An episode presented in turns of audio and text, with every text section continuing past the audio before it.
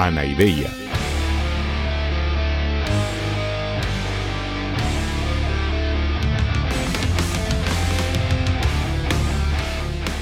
Podcast cínico de divulgación filosófica.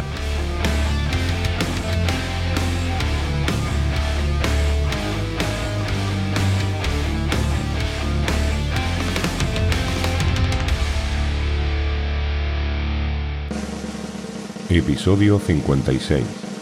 Descartes, el fantasma de la máquina. En el menú de hoy os traigo los siguientes platos. Hoy hablaremos de la antropología de Descartes. Estudiaremos el funcionamiento del cuerpo. Veremos cuál era la concepción de los animales de Descartes.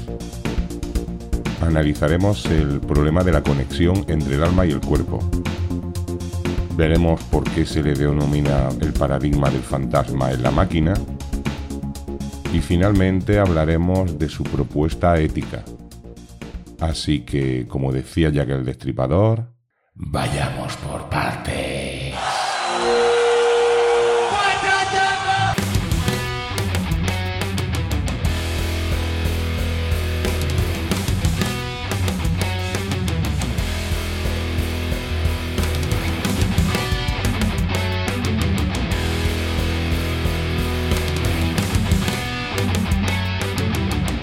Hola, hola, hola, mis queridos drugos.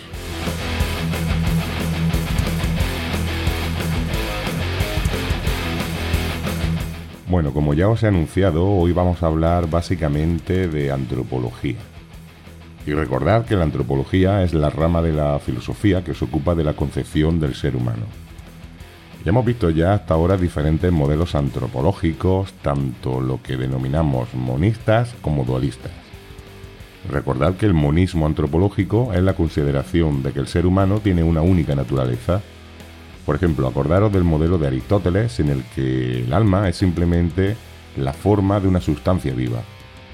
Y en contraposición, el dualismo antropológico son las explicaciones del ser humano en base a dos principios de naturaleza opuesta, concretamente el cuerpo y el alma. Ya hemos visto diferentes dualismos antropológicos, por ejemplo el de los pitagóricos o el de Platón, que ambos consideraban que el alma era un principio inmaterial y de carácter racional que funciona como principio de vida y que anima al cuerpo. Descartes también presenta un modelo dualista muy al estilo de Platón, en el que tenemos una doble naturaleza corporal y espiritual. Así que para estudiar la propuesta antropológica cartesiana vamos a proceder analizando primero cómo es nuestra parte material, nuestro cuerpo, en segundo lugar cómo funciona nuestra alma y en tercer lugar cómo es la interacción entre ambas cosas.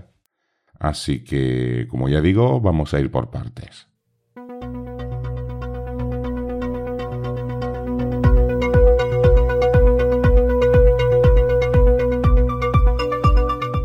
Recordad que cuando en el episodio 52 estudiamos la revolución científica moderna nos referimos también a la medicina, porque no solo fue la física la que avanzó.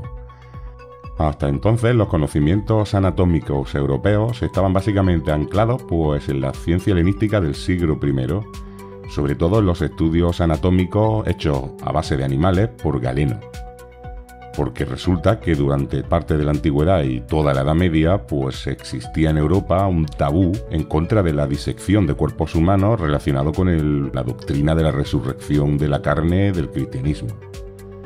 Por cierto que en el ámbito islámico no existía ese tabú de manera tan generalizada y de hecho hubo grandes médicos medievales que avanzaron mucho más que en el cristiano. Por ejemplo, Avicena y Averroes, de los que ya estuvimos hablando de su vertiente filosófica en el episodio 46, también eran grandes médicos y tenían conocimientos anatómicos bastante superiores a los europeos occidentales. Pero bueno, por problemas de malas traducciones y supongo que también por el tabú que había, pues se difundieron esta parte de su pensamiento muy lentamente y además con bastantes errores.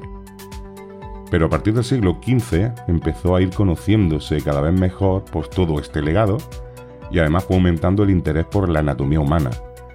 De hecho, eso es bastante evidente cuando, eh, cuando contemplamos el arte renacentista con sus estudios detallados de anatomía externa. Y esto también, junto con un relajamiento de la Iglesia respecto a las disecciones, pues hizo que la medicina poco a poco fuera redescubriendo también no solo la anatomía externa, sino la anatomía interna. Esto fue evidentemente un proceso muy largo y con muchísimos anatomistas destacados, pero finalmente podemos considerar a Vesalio, que es ya contemporáneo de Descartes, como el símbolo del triunfo del conocimiento anatómico de la modernidad. Vesalio, basándose en todo el legado que había recibido y sobre todo en muchas disecciones muy detalladas, acabó describiendo prácticamente de manera perfecta todos los órganos y sistemas del cuerpo humano, con un nivel de exactitud, dicen los que saben, bastante cercano al actual. Al menos a nivel macroscópico, evidentemente hoy día conocemos mucho más detalle. En su obra más importante llamada Sobre la estructura del cuerpo humano, lo que hace es un atlas completo y una descripción con todo detalle del cuerpo humano como un mecanismo de, gran complejidad y eficiencia. Y esto, claro, para nosotros es una cosa ya muy normal, incluso cotidiana, porque nosotros ya entendemos que cada órgano del cuerpo cumple una función específica, pues todo dentro de un gran sistema orgánico. Y por ejemplo, a nosotros ya no nos sorprende ni siquiera la posibilidad de poder trasplantar un órgano de un cuerpo a otro, incluso de un cadáver a otra persona viva. Hay que entender que esta concepción mecanicista que para nosotros es tan cotidiana, en aquella época era totalmente revolucionaria en el siglo XVII. Y por ejemplo, la idea simplemente de un trasplante de un órgano era pura ciencia ficción. Hasta ese momento se había tendido en Occidente a concebir el ser humano, la persona, como su cuerpo. Había una identificación entre la persona y su cuerpo. Y este cuerpo era concebido como una especie de extensión de la naturaleza y del universo en la persona concreta. Mm, sin embargo, a partir de este momento se empezó a concebir tanto el cuerpo humano como el de los animales a modo de máquinas, de manera muy parecida a los relojes o los autómatas, que también estaban alcanzando un desarrollo muy grande en esa época. Y esa es exactamente la concepción que tenía Descartes, que por cierto era un gran admirador y declarado de Vesalio, Descartes consideró como propia la anatomía descriptiva de Vesalio e incluso parece que él mismo realizó estudios anatómicos con cadáveres para conocer de primera mano, mediante la observación, lo que decía el anatomista en sus obras. Lo que pasa es que Descartes quería ir más allá que Vesalio. A él no le valía con simplemente una descripción anatómica perfecta, sino que lo que quería es explicar también el funcionamiento de esa máquina, no solamente su descripción. Para su modelo explicativo, en el Tratado del Hombre, Descartes se basó en ciertos aspectos de la doctrina del médico helenístico que ya digo, Galeno, que todavía seguía contando en aquella época con, con gran prestigio, aunque ya no se aceptaba todo como si fuera un dogma. No voy a entrar ahora en detalles sobre medicina helenística, solamente es necesario saber que se trataba de un modelo basado en la concepción aristotélica de los tres tipos de alma y de sus funciones es decir, el alma vegetativa, la sensitiva y la intelectiva. Para Galeno, el alma humana está hecha de aire, al estilo de lo de Anaxímenes, y él distinguía tres tipos de espíritus aéreos que regulan el organismo, entre los cuales el que nos interesa es la fase que llamaba de los espíritus animales. Los espíritus animales son los efluvios aéreos que desde el cerebro se van desplazando por todo el cuerpo, transmitiendo órdenes y recibiendo información de los sentidos. Descartes, basándose en esto, lo rescata y lo interpreta de una manera mucho más mecanicista y vuelve a reutilizar la noción de espíritus animales y considera estos espíritus animales la clave del funcionamiento del cuerpo. A ver, a ver, que esto empieza a interesarme. ¿Entonces tenemos dentro espíritus de animales viajando por todo el cuerpo? ¡Qué divertido! Yo creo que sobre todo tengo espíritus de monos y de caballos, y por eso me entiendo también con el señor Nilsson y con pequeño tío. Hola, Pipi, buen día. Pues a ver, no, a ver, esto de los espíritus animales no son como almas de mono ni de caballo. Descartes decía que eran corpúsculos. ¿Porcúsculos? ¿Qué es un porcúsculo? Con lo bien que iba. Otra vez con palabras raros de esos que les gustan a los filósofos.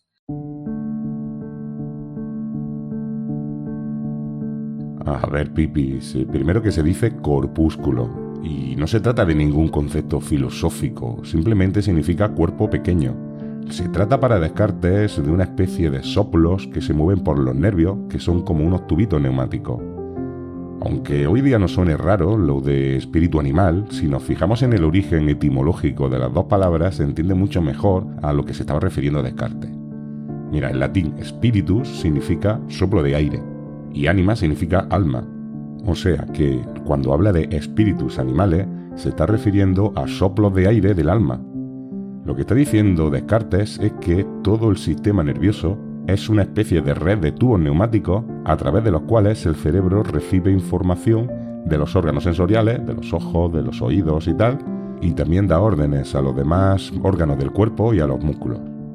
Y luego aparte, Descartes pensaba que el corazón es como una bomba de calor que va calentando la sangre y generando lo que él decía el vapor sanguíneo de manera que la temperatura sanguínea es la que transmite la fuerza a los músculos para que puedan obedecer las órdenes que le llegan desde el cerebro a través de los nervios.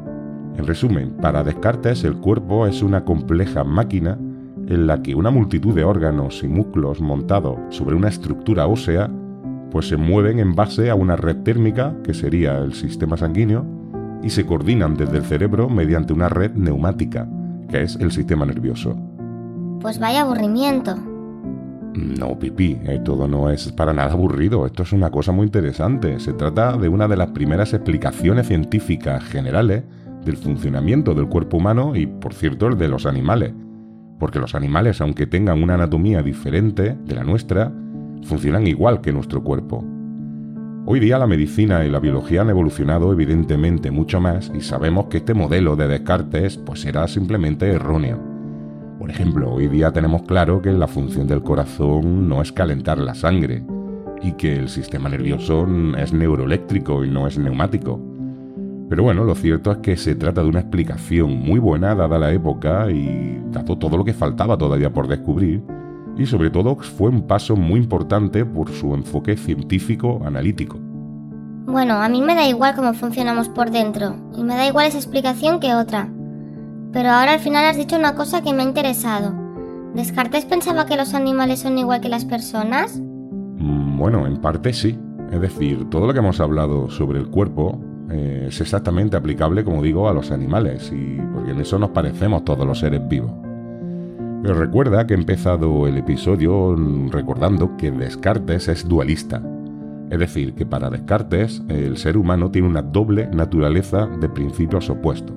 Por un lado el cuerpo y por otro lado el alma o mente.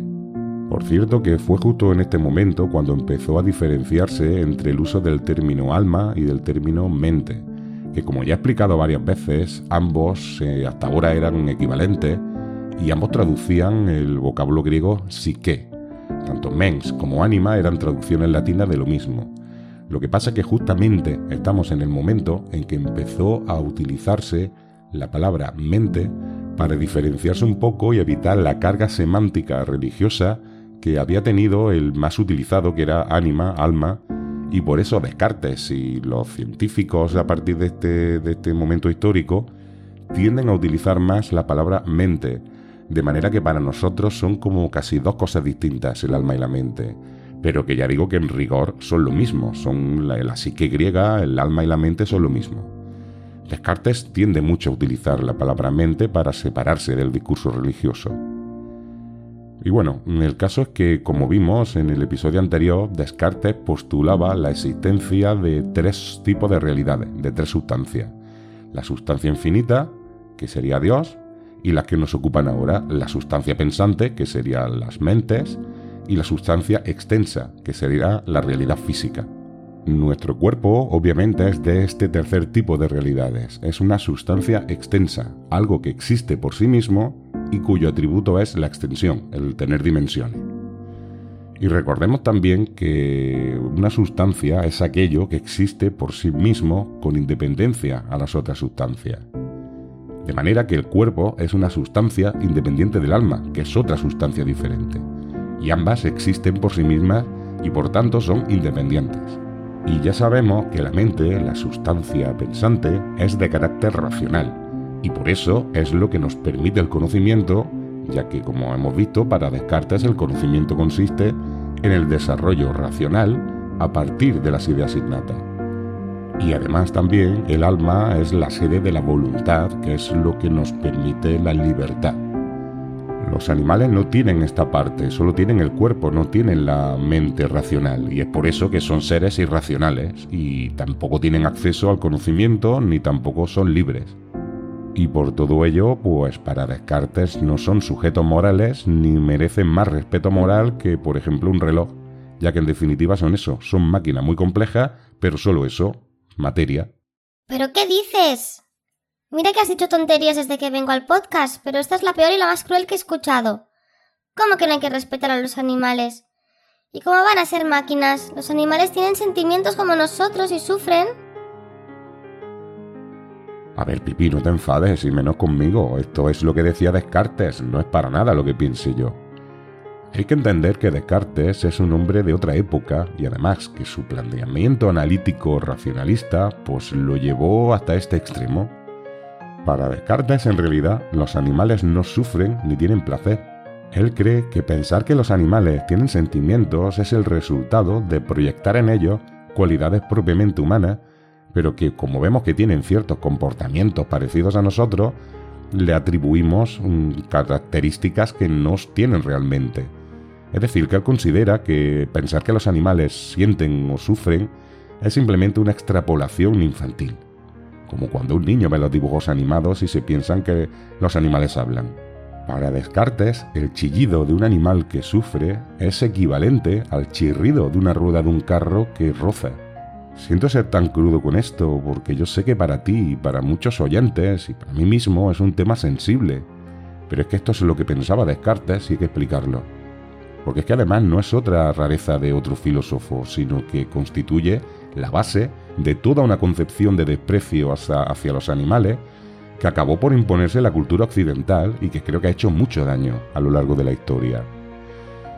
Porque claro, Descartes era una autoridad en el pensamiento occidental y por tanto sus argumentos han sido la base de muchos discursos que han justificado el maltrato animal como algo sin ninguna importancia. Bueno, pues ahora sí que me voy triste. Ya sé que no es cosa tuya, pero creo que la filosofía me está dejando de interesar, si sirve para justificar estas cosas. No sé si quiero seguir viniendo a este podcast. Mm, pero Pipi, no todos los filósofos son como Descartes. Por ejemplo, ya conoces a nuestro amigo Diógenes. Él quería más a los animales que a las personas, por ejemplo. Y un día llegaremos a hablar de Friedrich Nietzsche. Todavía nos queda un poco porque es un filósofo del siglo XIX, pero es uno de los más importantes de toda la historia de la filosofía. Nietzsche odiaba esta manera de pensar sobre los animales y de hecho su vida consciente acabó al no poder soportar ver cómo estaban maltratando a un caballo. Él ya estaba enfermo y su cerebro parece que hizo colapso, tuvo un colapso total al ver esta escena de maltrato y dicen que se abrazó al caballo y se puso a llorar con él y a hablarle al oído y cuentan que le estaba pidiendo perdón al caballo en nombre de la filosofía en nombre de la humanidad y en definitiva en nombre de Descartes. Bueno, es verdad que tú eres bueno con los animales y Diógenes también. Y lo de ese señor con el caballo me ha emocionado. Seguiré viniendo al podcast, pero ya se me han quitado las ganas de escuchar más. Ahora solo quiero abrazar al pequeño tío y al señor Nilsson. Hasta otro día. Adeu, Pipi. Siento haberte puesto tan triste. vamos, yo también lo estoy. Bueno, pues dame tú también un abrazo. Mm.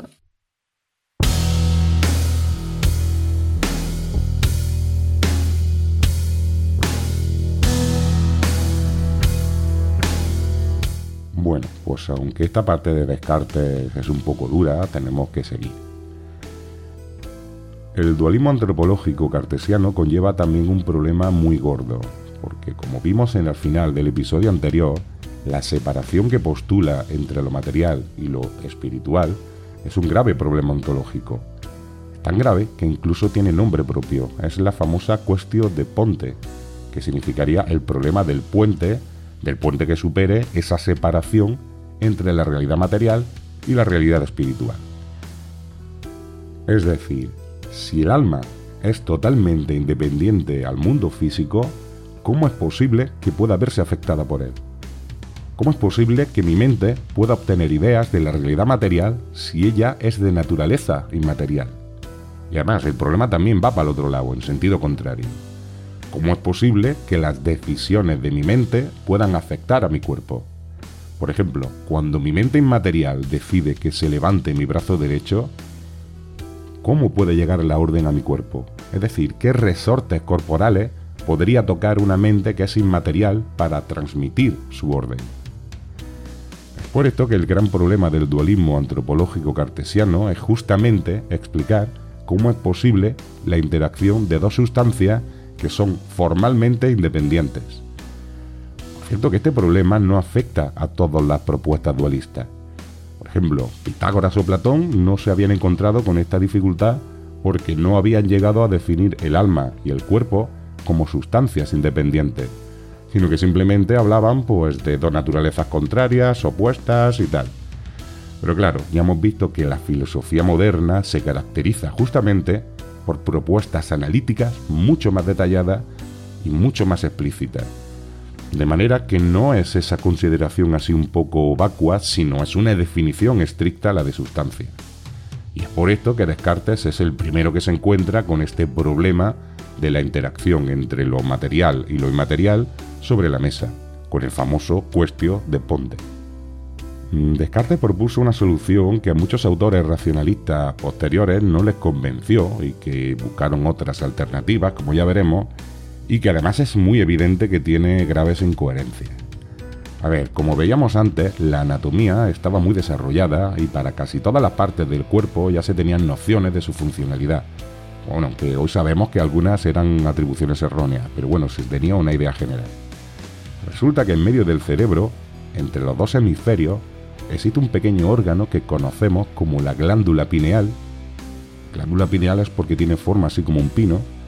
Y hoy sabemos que es responsable de la segregación de la melatonina y de la serotonina, que son hormonas relacionadas con los, con los ritmos circadianos y con el descanso. Pero la época de Descartes era una de las partes más polémicas porque no se conocía todavía el sistema hormonal y había diferentes hipótesis sobre la funcionalidad de esta glándula pineal.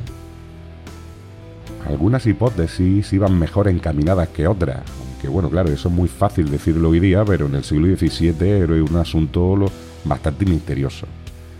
Descartes pensó que la glándula pineal era la sede de la mente, es decir, el órgano por el cual se establecía la interacción entre la mente y el cuerpo. Él consideraba que esa glándula podría verse afectada por la mente y así transmitir sus decisiones al cuerpo y al sistema nervioso ya con lo que hemos hablado mediante los espíritus animales y todo el sistema orgánico. De manera que esa es la vía por la que lo que captan mis ojos puede acabar en mi mente y que cuando mi mente decide que mi brazo derecho se levante, el cerebro pueda dar la orden a los músculos del brazo. El intercambio de información entre la sustancia material y la sustancia espiritual fluye a través de esta glándula, de la glándula pineal. Che, boludo, ya soltaste la buludez de oro de este chamullero de Descartes. Después de escuchar lo que dijo este hijo de mil putas sobre los animales, no me apetecía intervenir. Pero ante esta incoherencia que acabas de decir, no me pude callar.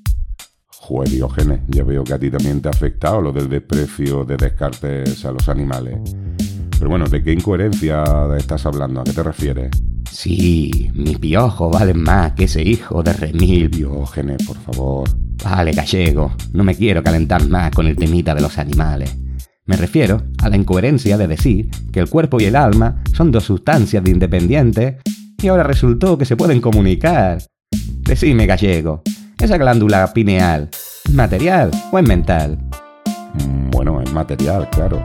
Pues entonces al pedo que la glandulita con el alma y con la concha de su madre. No puede haber comunicación entre el alma y el cuerpo si son independientes. En realidad, todo esto del alma y el cuerpo independiente es un cuento para las minas. Pero es que encima no tiene un pedo de sentido. Solamente quise decirte esto. Este perejil me ha roto las bolas con lo de los animales. Ahora me regreso a mi tinaja con mi perro. Sayonara, baby. Bueno, este dualismo antropológico cartesiano ha generado muchas críticas como esta desde que fue planteado, porque supone una visión compartimentada y sesgada del ser humano. Porque, a ver, incluso sin tener en cuenta esta incoherencia ontológica que acaba de señalar Diógenes, su planteamiento implica, desde la base, una visión totalmente desgarrada de la existencia humana. Porque aunque el alma pudiera comunicarse con el cuerpo, seguiría siendo una extraña en él. En definitiva, la antropología de Descartes nos describe a los seres humanos como si fuéramos una máquina física habitada por una especie de fantasma. Y es por esto que se ha denominado a esta concepción dualista antropológica el paradigma del fantasma de la máquina.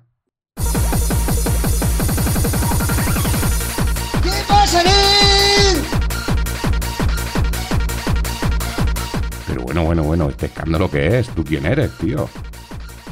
Pues ¿qué voy a ser? Soy el nen de Castefa, de la máquina. Vaya por Dios, no me digas que eres el fantasma de la máquina de Descartes. Es que vamos, es que lo que no pasa en este podcast ¿Qué fantasma ni qué fantasma, nen? Yo soy una mente pensante... mmm, que te cagas. Ojo con lo que dices, que te meto un manteca así con la mano abierta que lo flipas, nen. Bueno, pues eso, que eres un fantasma de la máquina y además en más de un sentido. Fantasma de la máquina y fantasmón de la música máquina, vamos. ¿Qué has dicho, nen? ¿Qué has dicho, nen? Mira, es igual, ¿a qué ha venido aquí aparte de para interrumpirme? Hostia, nen, es que llevo un subidón que te cagas. He descubierto un podcast de filosofía que lo flipas, nen. Se llama Anaidea Podcast y mola. Nen, mola. Nen. Pero tú escuchas el podcast, ¿en serio que te gusta? ¡Oh, tío! En Castefa vamos a tope con la idea, nen. Siempre le damos like y hacemos comentarios para que esté mejor situado en las plataformas y llegue a más peguita, nen. Y me he hecho fan en el botonaco azul de Evox, nen. Y mi colega en Coffee. Y así le pasamos unas pelas parrulas a Diógenes, nen, que va siempre corto y le molan que lo flipas. Y además, así podemos escuchar en After las semanas que no hay episodio normal, nen. Y también le puedes pasar una sola pirula puntual en Coffee. Tenéis el enlace en la descripción del audio. Y otra cosa, nen, en TikTok tienen vídeos que lo flipas, pero que lo flipas, nen. En el usuario Anaideya FF. Telita lo que mola. Y me han dicho que pronto van a hacer streaming en Twitch. Habrá que estar el loro. Ahora me voy, que llevo un subión que lo flipas y no puedo estar quieto tanto rato.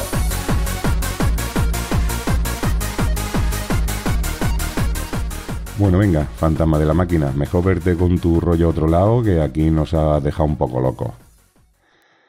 En fin, tras esta interrupción tan intempestiva, vamos a continuar con nuestro protagonista, con Descartes.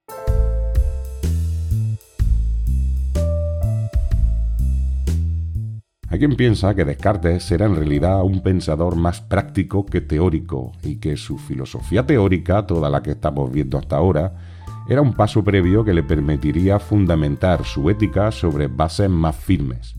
Es decir, un poco la misma estrategia que Platón con la política. Pero lo que ocurrió es que la muerte le sobrevino antes de poder desarrollar su proyecto de manera adecuada. Y esta sería la razón por la que siempre nos centramos sobre todo en su epistemología y en su metafísica, porque es el campo que dejó bien trabajado. Su ética, de hecho, es una prolongación de su filosofía más teórica.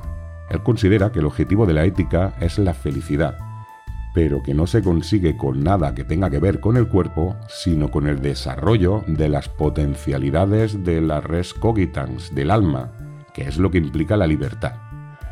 Nosotros somos libres porque nuestra mente puede dominar a nuestro cuerpo, y por tanto debemos utilizar esa libertad para el perfeccionamiento de las potencialidades que tenemos en nuestra alma en virtud de ese carácter racional.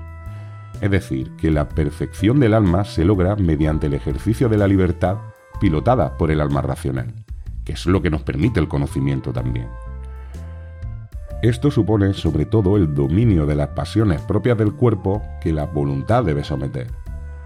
Fijaros por cierto que esto es una concepción de la libertad bastante diferente a la que solemos estar acostumbrados hoy día. Hoy tendemos a pensar que la libertad es hacer lo que a uno le apetece o lo que le da la gana. Y sin embargo para Descartes es justo lo contrario, es controlar los apetitos y las ganas. Para Descartes, quien se deja arrastrar por las pasiones, que son meros efluvios que nos llegan desde el cuerpo a través de la glándula pineal, no está actuando libremente, sino justo al contrario.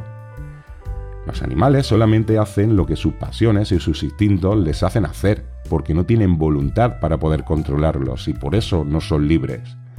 Nosotros sí que lo somos y nuestra libertad es justamente el dominio de la sustancia pensante sobre la sustancia extensa, de la mente sobre el cuerpo. Y esta libertad, este dominio del alma sobre el cuerpo, es lo que nos lleva a la felicidad. Y bueno, este es el planteamiento general. Lo que pasa es que Descartes no llegó nunca a presentar un sistema ético terminado y bien pensado definido y demostrado, sino que se quedó solamente en la presentación de una moral provisional, seguramente a espera de poder aplicar a fondo su método y construir una ética indudable. Necesita un régimen de provisionalidad porque hasta llegar al sistema definitivo hay que seguir viviendo y hay que seguir actuando. La moral provisional de Descartes se basa en dos principios. En primer lugar, la moderación. Descartes considera que si actúas de manera moderada, en base al sentido común, te aseguras de no caer en un error absoluto e irremediable. Te aseguras de no cagarla definitivamente para siempre, aunque quizás no acertes plenamente, pero siempre será mejor quedarte a medias en esto que, cagarla del todo. Y el segundo principio sería el actuar de acuerdo a la costumbre. Él considera que mientras no tengamos algo mejor, es de sentido común actuar según la tradición del contexto en el que estamos viviendo, porque normalmente las tradiciones son fruto del ensayo y el error durante mucho tiempo. Y poco más, el hombre se quedó a medias porque ya sabéis que el frío del Palacio Real de Estocolmo pues acabó con su salud, que se ve que no era ya muy fuerte, y murió con 53 años a medio hacer todo su proyecto filosófico. Así que vamos a ir cerrando el episodio y el autor y para acabar vamos a hacer una valoración general. Lo primero que hay que tener en cuenta es que lo que yo he explicado aquí es solo parte del pensamiento de Descartes. Descartes obviamente es un pensador mucho más amplio y mucho más grande de lo que yo he podido explicar aquí. Por ejemplo, no he explicado nada de los subtratados de política o de sus tratados de óptica y de física en general, o casi nada. Y por supuesto de las matemáticas, de su vertiente de matemático, que ya sabemos que es uno de los grandes matemáticos del siglo XVII y es considerado un revolucionario. También dije algo en el primer episodio, pero no hemos insistido en ello. En el campo de lo que hoy llamamos estrictamente filosofía, ya dije que puede ser considerado con todo el derecho el padre de la filosofía moderna. Y todo esto a pesar de que en realidad casi ninguno de los elementos más conocidos de su pensamiento es realmente original suyo. La grandeza de Descartes no viene pues ni de la invención de su famoso método, que en el fondo ya vimos que es una adaptación del método axiomático de Euclides, del método matemático, ni tampoco viene del procedimiento famoso que vimos de la duda metódica, porque ya vimos que efectivamente esto ya estaba en Avicena. Y la famosa hipótesis del genio maligno, creo que no lo dije, pero en realidad tampoco fue una cosa totalmente original suya. Ya se le había ocurrido algo muy parecido a un escolástico de su contemporáneo suyo que se llamaba Francisco Suárez y que por cierto era granaíno, era de mi pueblo, e incluso la más famosa conclusión, el famosísimo pienso, luego existo, ya fue planteado 12 siglos antes por San Agustín de Hipona, como vimos en el capítulo correspondiente. Y por supuesto, esta vía racionalista de confianza solo en la razón y desprecio de los sentidos, ya llevamos en todo el podcast hablando de ella, pues por lo menos desde Parménides, y de los dualistas desde Pitágoras y de Platón.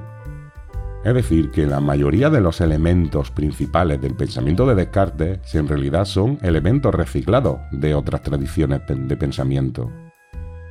Todo esto podría parecer que le quita brillo a su figura, pero yo pienso que en realidad no es así, casi que al contrario, porque yo creo que su gran mérito fue incluir todos estos elementos tan variopintos y de tradiciones tan diferentes en un mismo sistema, en un mismo camino. Por cierto, Diógenes, ¿cómo se dice camino en griego? Se dice métodos. Pues eso, el método cartesiano eh, fue su forma de hacer el camino de la filosofía moderna, que yo creo que en el fondo es su mayor mérito. Y bueno, antes de despedirme os recuerdo lo que os ha dicho ya el fantasma de la máquina, que estoy preparando un canal en Twitch para hacer streamings y espero tenerlo pronto funcionando. Quizá para el próximo episodio regular ya esté en marcha y en cualquier caso, no olvidéis que la semana que viene no hay episodio regular, sino que hay contenidos extra. Así que con esto y un bizcocho, Hasta el martes que viene o el otro a las 8. Cuando me muera, echadme a los perros. Ya estoy acostumbrado. Y al pelotudo de Descartes, echadlo vivo.